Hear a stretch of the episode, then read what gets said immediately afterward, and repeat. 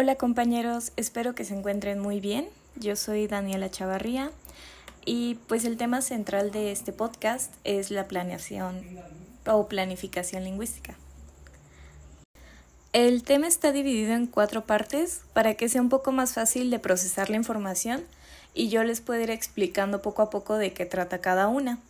La primera es la planificación lingüística y sus componentes. La segunda, la planificación de lenguas y dialectos. La tercera, la finalidad de una planificación de la lengua española. Y la última, pero no menos importante, la lengua española y la globalización. Bien, comenzaremos primero con la planificación lingüística y sus componentes. Antes que nada debemos saber que en el estudio de la planificación lingüística se han interesado principalmente los sociólogos del lenguaje lo cual quiere decir que desde su inicio como corriente de investigación se ha incorporado al conjunto de disciplinas que conforman la sociología del lenguaje, ya que los criterios que utiliza son más sociológicos que lingüísticos. Sin embargo, es conveniente diferenciar el estudio de la planificación y la planificación misma. Mm, el estudio de la planificación se ha desarrollado desde fechas muy recientes, sobre todo en sus aspectos teóricos, mientras que la planificación misma se ha puesto en práctica en todo lugar y época, en la que una persona o un grupo de ellas han tomado una decisión que haya afectado al vehículo de comunicación de una comunidad. Como bien dijo Fernández Pérez en 1994, planificar es preparar un plan destinado a orientar o determinar el uso de una o más lenguas en una comunidad. Dentro de este complejo campo, la lengua y la lingüística tienen una relevancia muy particular. Y pues como todos sabemos, la lengua es un fenómeno social, y por eso tiene aspectos que han de preocupar a los sociólogos. Pero aún así los sociólogos la atienden, no por ella misma, sino porque es parte capital de la organización social. Y bueno, se comenzó a hablar de la planificación lingüística en el año de 1959 desde esa época se han desarrollado dos concepciones de la planificación, una instrumental y otra sociolingüística. En la instrumental, la lengua es vista como un instrumento de comunicación al que debemos darle forma, para que sea más sencilla, rentable y práctica, y también para que esa comunicación sea más eficaz y efectiva. La sociolingüística se atiende a demás factores, como la actitud de los hablantes ante las lenguas o el valor simbólico de ellas, aunque se entre en conflicto eventualmente con la estética y la funcionalidad. A pesar de todo, la evolución de esta corriente no se ha conocido por importantes enfrentamientos entre tendencias opuestas, ya que su desarrollo se ha producido con la suma de nuevos elementos que perfeccionan los precedentes. Así que en términos generales podemos decir que se distinguen dos formas de planificar, dependiendo de los objetivos que se le marquen. La primera se denomina determinación lingüística y se aplica en las situaciones que necesitan crear o recrear una variedad lingüística. La segunda se le conoce con el nombre de desarrollo lingüístico y se aplica en aquellos casos en los que ya se cuenta con una variedad que funciona como lengua nacional, según Ferguson en 1968. Y bueno, ¿qué es planificar? Planificar es predeterminar las selecciones lingüísticas de los hablantes, cuando éste ofrece la posibilidad de utilizar varias modalidades, y se aplica sobre los niveles más formales de las lenguas, especialmente sobre el uso escrito, la lectura y los registros más cuidados, según Haugen en 1966. Cabe mencionar que los objetos concretos de este tipo de planificación tienen que ver por un lado con la lengua y la lingüística y por otro lado con la sociedad y la sociología. Haugen propuso un modelo de planificación con cuatro estudios, teniendo en cuenta esta doble faz, la lingüística y la social. Dos referidos a lo social y dos referidos a lo lingüístico. Cuando es necesario dotar a una comunidad de una variedad nueva o reformada, hay que llevar a la práctica la selección, la codificación, la implantación y la elaboración de una lengua. Y bueno, en la parte de selección se lleva a cabo un proceso de decisión, como la identificación del problema y la localización de la norma.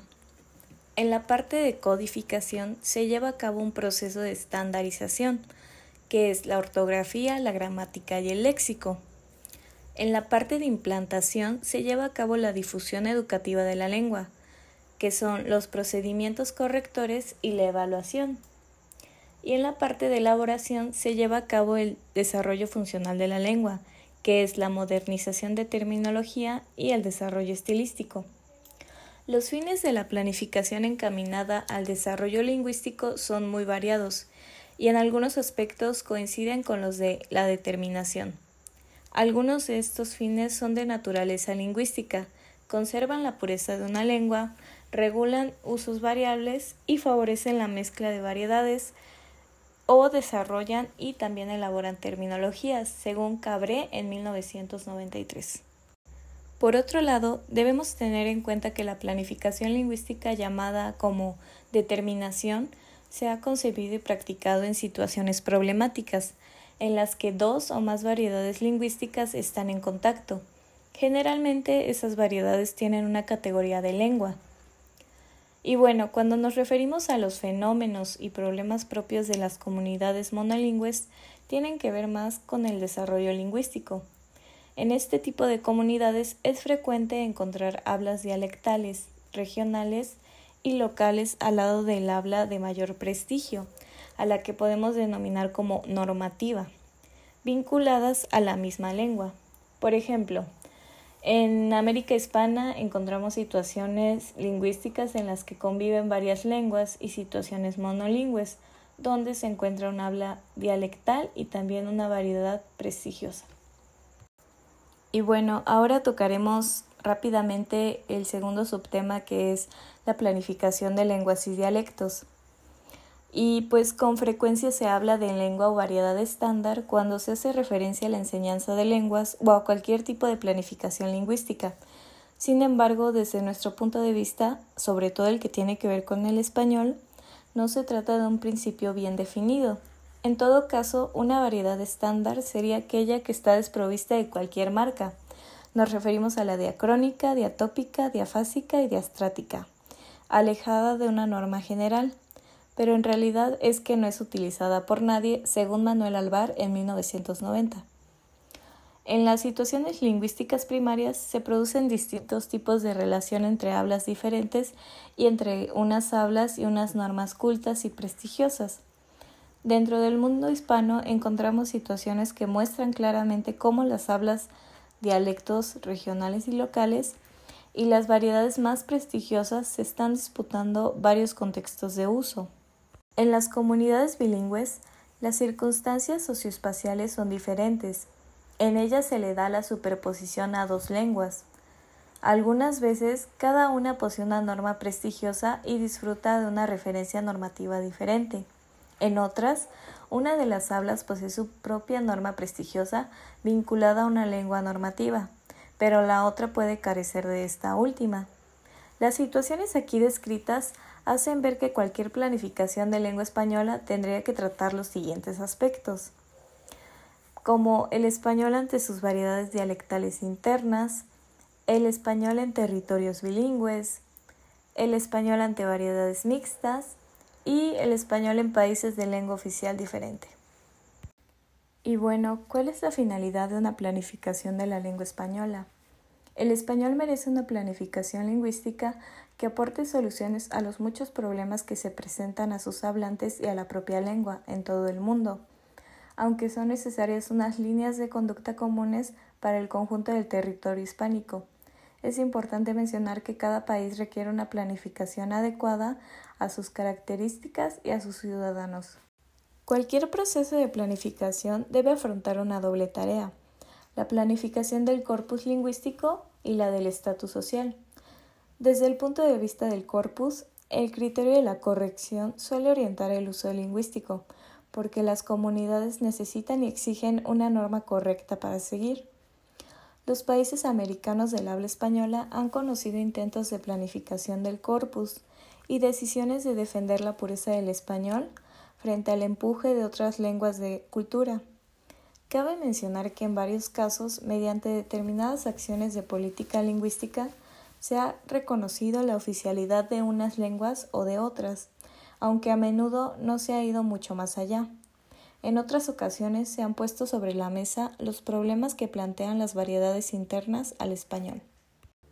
Las situaciones lingüísticas del mundo hispano encierran unos problemas complicados pero interesantes y las voy a mencionar a continuación. ¿Cómo tratar los préstamos aportados por las hablas o lenguas? ¿Qué variedad del español enseñar y en qué variedad enseñarla? ¿Qué variedades deben utilizarse en los medios de comunicación social? ¿Cómo solucionar las dificultades que surgen en la relación entre lengua escrita y lengua hablada? y qué estatus deberían tener las lenguas minoritarias y las variedades mixtas.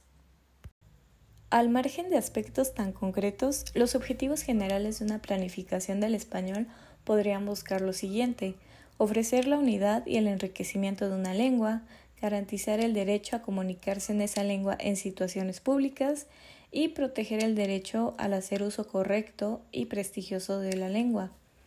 Es importante tener en cuenta que todos estos fines afectarían tanto a los territorios monolingües como a los bilingües. Una planificación de la lengua española en los territorios bilingües podría atender al estatus que habría al ocupar respecto a otras lenguas y a su uso de enseñanza, la administración, las administraciones jurídicas o a los medios de comunicación social. Tendría que garantizar el derecho de los ciudadanos al comunicarse en esa lengua y hacerlo de una manera adecuada y correcta.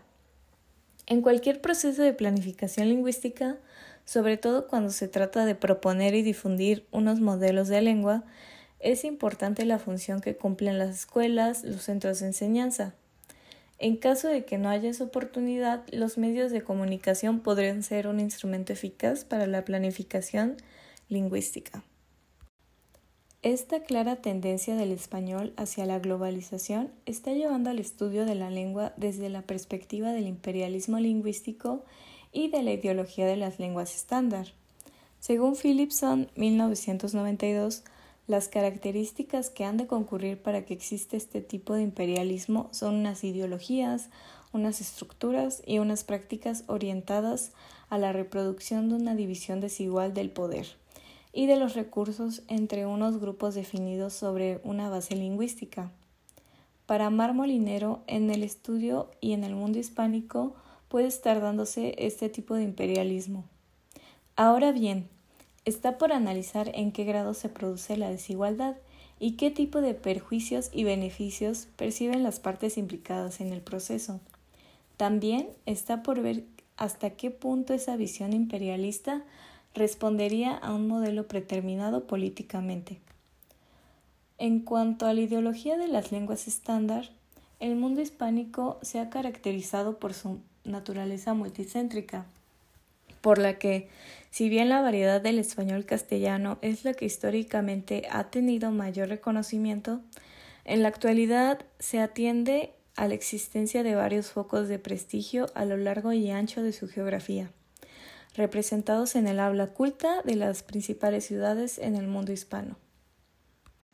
Y bueno, eso sería todo por mi parte. Espero que hayan podido comprender un poquito de lo que traté de explicarles.